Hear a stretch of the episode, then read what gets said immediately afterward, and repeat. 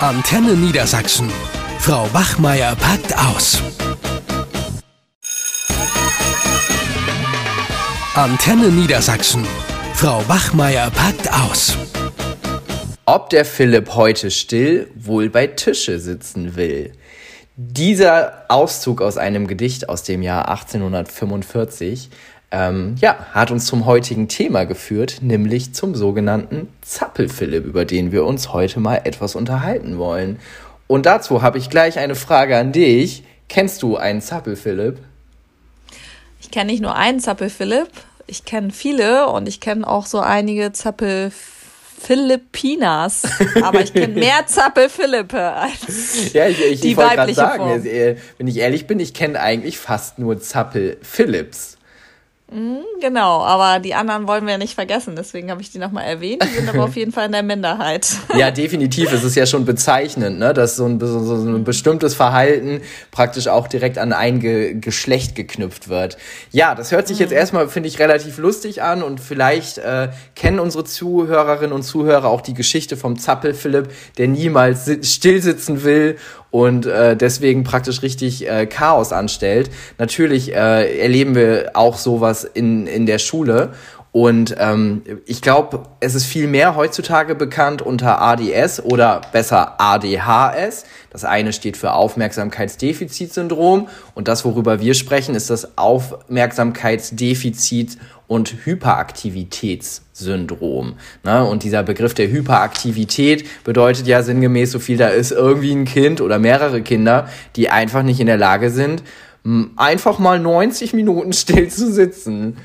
Was hast du da so für Erfahrungen mitgemacht?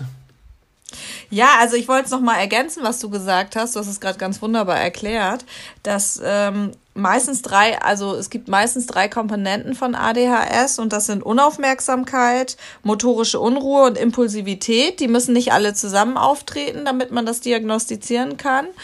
Äh, sondern es reicht, wenn eins alleine auftritt, also zum Beispiel die ständige Unaufmerksamkeit.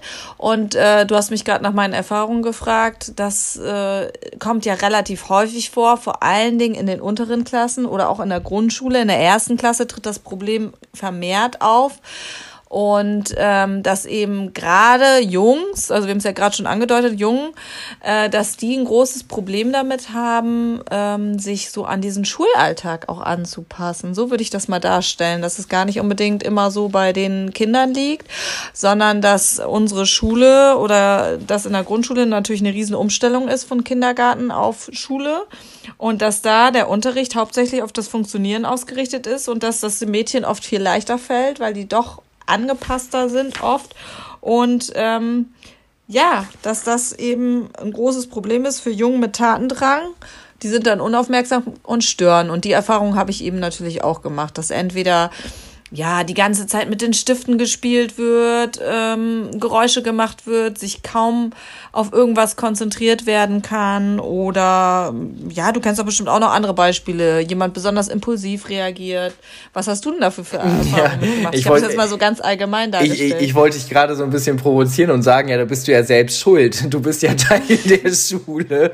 Ähm, Richtig. Ab, aber, aber klar, das, äh, das kenne ich auch und das manchmal treibt mich das auch so ein bisschen zur zur Weißglut. Es gibt ja manchmal so, so, so einzelne Schülerinnen und Schüler, die wirklich, wenn die vor einem sitzen, da macht dieses ständige leichte Bewegen oder ja, nennen wir es mal Rumgezapple, macht einen richtig kirre.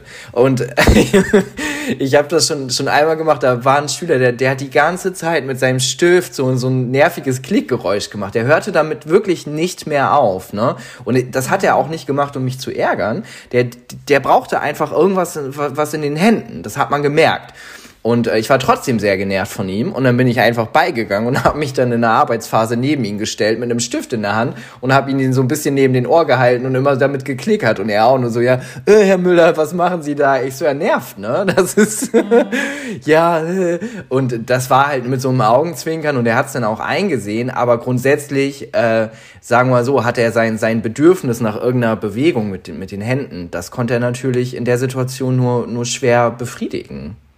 Mm, da gibt's ja auch eine gute Möglichkeit, das ist ein Tipp, den meine Freundin mir genannt hat, die ist ja Förderschullehrerin, dass man denen dann so einen weichen Ball in die Hand gibt. Ne? Das stört da nicht vom Geräusch her und dann haben sie immer irgendwas, wo sie dann so ja, womit sie dann so ein bisschen rumfummeln können, sag ja. ich mal so, ne? Aber ja, da sind wir natürlich auch schon so ein bisschen bei den Maßnahmen, ne, oder auch was das für Auswirkungen hat.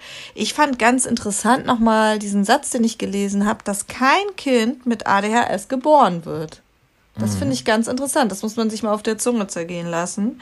Und ähm, auch, dass dieser Begriff auch sehr in Mode geraten ist. Also, dass viele Ärzte auch schon die Hände über den Kopf zusammenschlagen, weil eben ganz schnell, wenn ein Kind unruhig ist oder so wie du auch sagst, so ein Verhalten zeigt, abgestempelt wird und gesagt wird, ja, das Kind hat ja ADHS. Mhm. Und das dürfen wir Lehrerinnen und Lehrer zum Beispiel auch gar nicht äh, diagnostizieren. Genau. Das dürfen nur Ärzte oder eben auch äh, Kinder- und Jugendpsychologen. Das ist auch nochmal, glaube ich, ganz wichtig zu wissen.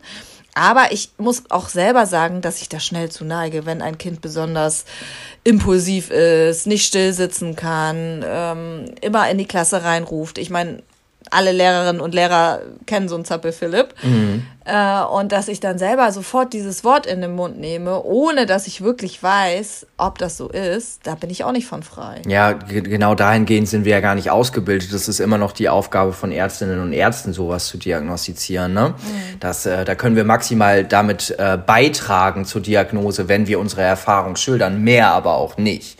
Das ist vielleicht nochmal ein wichtiger Hinweis. Und ich glaube, was noch ganz wichtig ist, das hast du ja schon mal angedeutet, dass es sich irgendwie um so eine Art Modeerscheinung handelt, dass in den letzten Jahren, dass ähm, es gibt ja ein sehr bekanntes Medikament, was eingesetzt wird ähm, gegen ADHS, nämlich Ritalin, und äh, dass die äh, Verschreibung des Medikaments tendenziell rückläufig ist. Das ist ja erstmal eine gute Nachricht, finde ich, dass es heißt, so, wir müssen unsere Kinder nicht mit Medikamenten vollstopfen, damit sie, wie du schon so schön gesagt hast, funktionieren. Jetzt steht natürlich die Frage im Raum, was können wir denn schulseitig machen, um diesen Schülerinnen und Schülern, ja sagen wir mal, vernünftig zu begegnen? Was denkst du? Du hast ja schon mal den Tipp mit dem weichen Ball, das ist natürlich, ne, kann man machen. Was, was, was fällt dir denn noch dazu ein? Ja, ich würde die Frage noch mal ganz kurz zurückstellen, weil ich finde das Thema so super interessant und würde vielleicht gerne noch mal so ganz kurz auch auf die Ursachen eingehen. Also erstmal habe ich gelesen, ich weiß nicht, ob du noch eine andere Statistik hast, dass Jungen 23 Prozent stärker betroffen sind als Mädchen von mhm. der Diagnose. Das fand ich auch super interessant. Und ähm, dass es auch oft gar nicht ADHS ist, sondern mangelnde Impulskontrolle, die im Elternhaus nicht gelernt wird. Also ich will das jetzt nicht so auf die Eltern schieben, auch wenn sich das vielleicht so anhört. Aber es ist eben so, umso jünger die sind von der ersten Klasse an, ähm, wenn ich irgendwie ein Gefühl habe oder ein Bedürfnis und den dann zu kontrollieren, das muss ich erst lernen. Mhm. Ne? Und das wird dann oft verwechselt auch. Und ähm, was eben oft dahinter steht, du hast gerade das mit dem Medikament auch schon angesprochen, ist, Ursachen sind auch oft ein hoher Medienkonsum, mhm. wenig Bewegung dass die Eltern auch we relativ wenig Zeit mit den Kindern verbringen, denen also keine Struktur ähm, bieten, keinen geregelten Tagesablauf. Da können wir nachher nochmal den Schwung zu deiner Frage machen, was wir denn in der Schule da tun können, was jetzt Stichwort Struktur betrifft, ne? Und, mhm. und, und feste Ziele. Und eben hier wäre es eben wichtig, äh, auch die Mahlzeiten oder so. Ich habe mich mal mit einer fünften Klasse, die letzte fünfte Klasse, die ich hatte, da waren, glaube ich, drei Kinder, wo ich den Verdacht hatte, sie hatten ADHS. Bei einem war es diagnostiziert. Und die haben eben auch gesagt, ja, wir haben heute Nacht nur drei Stunden geschlafen, die ganze Nacht das Handy in der Hand, wir haben Saw geguckt, wir haben noch nicht gefrühstückt. Naja, da muss ich mich als Lehrer oder Lehrerin auch nicht wundern, wenn die da total zappelig sitzen, wenn die total unausgeschlafen sind, die ganze Zeit nur am Handy hingen, irgendwelche Filme geguckt haben, vor denen ich mich fürchte und noch nichts gegessen haben. So, das wollte ich mhm. erstmal nochmal grundsätzlich sagen, bevor wir uns kurz nochmal unterhalten, was wir denn da tun können, weil da würde ich sagen, ich gebe denen erstmal was zu essen und die sollen erstmal runterkommen, so, ne? Und dann, äh, also das äh, nochmal so, was, was ich auch ganz schön heftig finde, dass sowas, gerade wenn wir vielleicht auch über so Verstärkersysteme, mit denen ja auch gerade ähm, in der Förderschule oder Förderschullehrerinnen und Lehrer gerne arbeiten, wo es dann nur auf das Verhalten abzielt, das ist nochmal ein eigenes Thema für uns, äh, dass man vielleicht auch hinter das Verhalten gucken sollte. Mm, ja, das ist natürlich, äh, sind da viele Bereiche angerissen. Ne? Du hast jetzt nochmal insbesondere den Bereich Ernährung auch angesprochen klassische äh, äh, Symptom von Überzuckerung ist halt auch eine gesteigerte Aktivität. Ne?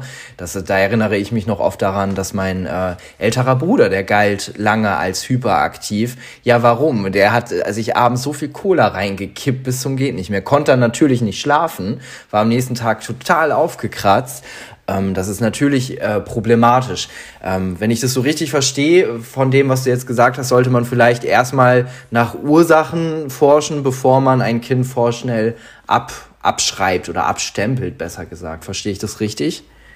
Ja, genau. Und ich glaube, das tun wir auch viel zu selten. Also da mache ich mich auch nicht von frei. Ne? Wenn, wenn ein Kind nervt, dann nervt es einfach erstmal.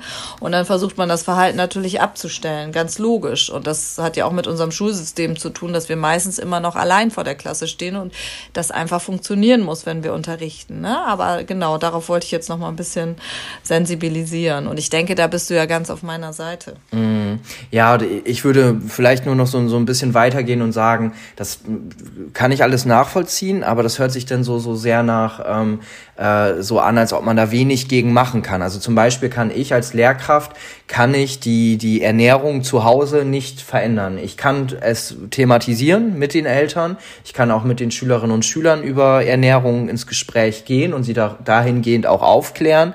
Aber deswegen äh, kosten Chips im Supermarkt nicht äh, mehr als ein Salat beispielsweise. Also de, de, ne, wir, wir können die, die Ursachen zwar aus, mehr, äh, also ausmachen, aber wir können sie nicht ausmerzen Schmerzen. Das bedeutet, wir müssen uns halt auch fragen, wie wir dem dann grundsätzlich begegnen. Also es nützt mir nichts, als Lehrkraft zu wissen, dass die Schülerinnen und Schüler sich beispielsweise ungesund ernähren. Behaupte ich. Ja, da würde ich widersprechen. Mir hilft das schon, um das dann manchmal besser zu verstehen und nicht mhm. nur so genervt zu sein. Wenn ich dann den Background kenne und weiß, okay, da ist eine Schülerin, die hat irgendwie äh, nicht gefrühstückt und zum Mittagessen Chips dabei und keine Jacke und um die wird sich nicht richtig gekümmert, dann gehe ich schon trotz vielleicht einer Diagnose oder ähm, Verdachts anders mit der um. Aber natürlich hast du recht, dass wir das natürlich nicht ausgleichen können in der Schule, das ist klar. Ja, genau. Und das ist dann die, die große Problematik, ne? weil ähm, du, du gehst denn ja nicht bei und kaufst dem, dem Kind Klamotten oder stellst dem jetzt regelmäßig Mahlzeiten dahin oder sowas. Das wäre ja eigentlich die, die schönere oder, oder die Lösung vielleicht ein Stück weit. Ne?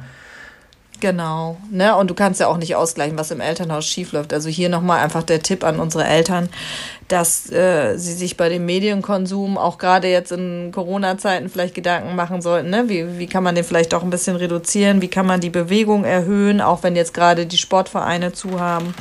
Und ähm, ja, auch vielleicht eine klare äh, Tagesstruktur schaffen und auch bei den Mahlzeiten mal Gedanken machen. Also wie viele Schüler von uns äh, haben zum Frühstück Chips dabei, ne? Das ja, aber, aber, aber dann sind wir mal ganz ehrlich. Ich weiß nicht, ob du schon mal bei uns in der Schulmensa essen warst, da kriegst du ja auch nur Crap. Also selbst wenn, ne, dann, dann kriegen die vielleicht eine regelmäßige Mahlzeit, aber das sind dann auch nur verkochte Nudeln oder halbgare Pommes oder sowas. Äh, hm, ich finde das immer relativ schwierig. Also ich, ich würde so ein bisschen mehr uns auch jetzt mal versuchen, in die Verantwortung zu nehmen in Bezug auf, wie können wir denn auch unseren Unterricht gestalten oder auflockern auflockern, im Sinne von, dass wir auch, auch dem natürlichen Bewegungsdrang der Schülerinnen und Schüler so ein bisschen mehr Rechnung tragen. Hast du dahingehend mal so ein paar Erfahrungen gemacht oder Sachen ausprobiert? Ja, genau. Also ich wollte nochmal sagen, da bin ich natürlich voll auf deiner Seite. Nur, dass wir da diesen Aspekt natürlich nicht außer Acht lassen. Ne? Ähm, genau, also ich denke, dass wir da grundsätzlich von unserer Struktur natürlich, dass es problematisch ist, weil unser Unterricht sehr auf Funktionieren ausgerichtet ist. Aber das können wir Lehrerinnen und Lehrer ja auch beeinflussen. Also nach 15 äh, Minuten geht die Aus, ähm, die Aufmerksamkeitsspanne runter von uns allen. Und da gibt es zum Beispiel Möglichkeiten, mal so einen Energizer einzubauen. Da gibt es so tolle Geschichten. Äh, wir gehen in den Zoo und dann lässt man äh, eine Schülergruppe Affen sein und lässt sie dann immer, wenn man die Affen vorliest, das sind so Bewegungsgeschichten zum Beispiel. Ne? Mhm. Man kann aber auch, um die ein bisschen runterzubringen, so Entspannungsübungen habe ich schon ausprobiert. Das fanden die erst total ätzend, gerade in den Klassen, wenn die Pubertät eingesetzt hat. So, so legt mal eure, äh, euren Kopf ähm, auf die Hände, entspannt euch und dann habe ich ein entspanntes Lied und vielleicht eine Fantasiereise und dann haben die gesagt, äh, Frau Bachmeier, haben wir überhaupt keinen Bock drauf. Ja. Und nachher wollten die das immer wieder haben. Vielleicht auch, weil es eine Unterrichtunterbrechung war, weiß ich nicht, aber ich hatte das Gefühl, die waren entspannt. Ja. Ein Schüler, der wirklich ADHS diagnostiziert, ähm, also bei dem das diagnostiziert war, mit dem hatten wir die Vereinbarung, das habe ich glaube ich auch schon mal erzählt in irgendeiner Folge, dass der, wenn er es nicht mehr aushalten konnte, einmal um Schulhof rumlaufen durfte. Mhm. Ich glaube, sowas hast du auch schon mal irgendwie erlebt, genau, ne? dass genau. man so eine Vereinbarung hat. Ja. Genau, das war in Bezug auf einen, einen Schüler, der halt, äh, so wie du es auch schon beschrieben hast, große Schwierigkeiten mit seiner Impulskontrolle hatte und insbesondere äh, hatte er Schwierigkeiten, seine Wut zu kanalisieren. Und dann hattest du als Lehrkraft halt die Möglichkeit, entweder du lässt es jetzt zum Ausbruch kommen und äh, hast einen Schüler, der nicht mehr zu bändigen ist, oder du erlaubst ihm einmal rauszugehen und dann ist er wirklich wie, wie, wie, äh, ja, ist er in, in einem wahnsinnigen Tempo. Also er ist nicht gerannt, er ist sehr zügig gelaufen und ich konnte das dann halt auch aus dem Fenster beobachten, wie er da ein paar Mal einfach im Kreis gelaufen ist und dann kam er danach wieder rein, wo man ihn gefragt hat, und wie schaut's jetzt aus? Alles wieder gut. Und dann so richtig so diese, hast du dieses, ah, diese, diesen Ausatmer auch dabei gehört, als ob der sich das praktisch abgelaufen oder weggelaufen hat. Ne? Und das brauchte der, anders ich habe es auch mal versucht, wo ich gedacht habe, so, nee, du, ganz ehrlich, du bleibst jetzt hier drin, ne? weil ich die Vermutung hatte, er nutzt das gerne auch, um einfach sich aus dem Unterricht zu entfernen. Das war keine gute Idee. das würde ich so, das glaube ne? ich. Da, da, da muss man auch ein Gefühl für bekommen. Und ich glaube, viele Lehrkräfte wünschen sich in ihrem Unterricht, dass da praktisch ganz viele kleine Ichs sitzen, im Sinne von, ne, die, die funktionieren einfach, die machen einfach, die machen auch alles das, was ich ihnen sage. Und wir müssen anerkennen, dass Schülerinnen und Schüler, selbst wenn sie ihre regelmäßigen Mahlzeiten und sowas haben, dass sie trotzdem ein ganz anderes Bedürfnis nach Bewegung haben als beispielsweise wir. Genau, das merkt man ja vor allen Dingen auch in den Grundschulklassen, ne? dass ja. eben äh, es ist ja auch festgestellt worden, dass äh, vielleicht auch viele Kinder eine Zeit lang zu früh eingeschult wurden. Ich war in meiner Klasse, da waren 90 Prozent nur Fünfjährige, die kletterten mehr auf den Tischen oder unter den Tischen herum, als dass sie auf ihrem Stuhl saßen. Ich meine, das war ein eindeutiges Zeichen, dass das so nicht funktioniert. Ne?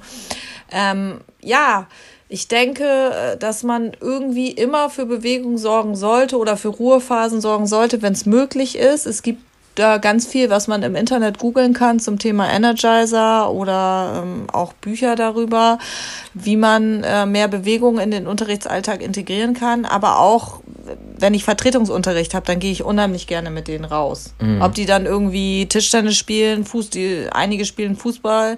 Ich wollte gerade sagen, die Jungen spielen Fußball, es sind hauptsächlich die Jungen, die dann Fußball gespielt haben, ein paar Mädels auch oder eben auf dem Klettergerüst rumgeturnt sind. Sie haben sich bewegt. Das hat denen unheimlich gut getan für die nächste Stunde.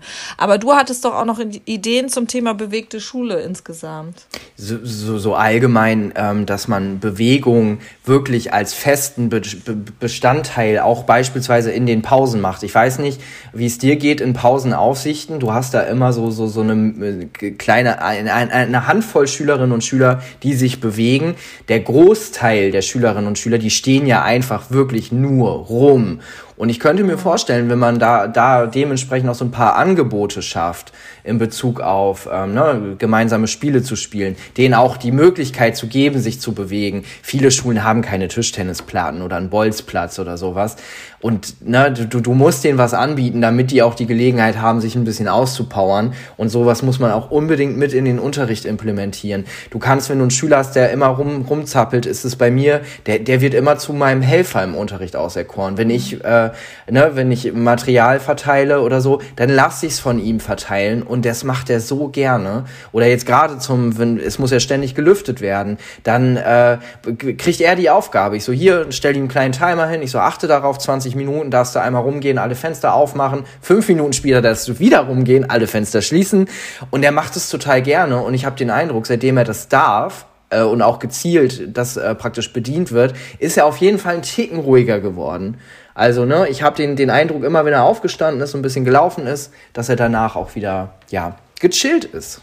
Ja, finde ich eine super Idee. Was ich auch gern mache im Englischunterricht ist das Walk and Talk, weil man ja wirklich auch festgestellt hat, dass Bewegung und Lernen sich gegenseitig ja. unterstützt. Ne? Und dann laufen die halt im Flur rum und äh, fragen sich gegenseitig die Vokabeln ab oder lernen Dialoge. Das kann man, glaube ich, in jedem Fach machen, ob es jetzt irgendwelche Matheformeln sind oder so, die sie im Gehen lernen. Also ich glaube, da gibt es schon eine Vielzahl an Möglichkeiten und wichtig ist, dass man da auch offen für ist. Ja, Lass uns mal zum Ende kommen. Was ist denn dein wirklich, wo du sagst, das ist ein, ein, ein goldener Tipp, den du an, an Lehrkräfte gibst, wo du sagst, äh, wenn, wenn ihr das beherzigt, dann habt ihr schon echt äh, viel berücksichtigt. Also so eine Art ja, dein wertvollster Tipp sozusagen? Du hast ja ganz viele schöne Tipps jetzt äh, genannt, wo du sagen würdest, das ist es. Boah, wenn ich jetzt den wertvollsten Tipp hm. hätte, um so einen ADHS-Schüler in den Griff zu kriegen, in Anführungsstrichen, ich glaube, das äh, wäre natürlich ganz wundervoll. Ähm, ich glaube, wichtig ist einfach, äh, was wir auch schon besprochen haben, dass man versucht, trotz allem auch hinter die Fasa Fassade zu gucken, um einfach Verständnis aufzubringen für den Schüler oder die Schülerin. Und, und wie ich schon sagte, selbst wenn es zu Hause nicht läuft, durch Elterngespräche unterstützen. Und was wir gerade noch besprochen haben, zu gucken, äh, nicht nur, wie kann ich das Verhalten ändern, sondern wie kann ich Hilfe zur Selbsthilfe geben, zur Unterstützung ähm, und aber dabei auch Verständnis zeigen. Okay, in dem Sinne, wir hören uns in zwei Wochen wieder und ich sag auf Wiederhören. Eine Produktion von Antenne Niedersachsen. Euch hat dieser Podcast gefallen? Dann hört doch auch Weiberkram, ebenfalls eine Produktion von Antenne Niedersachsen.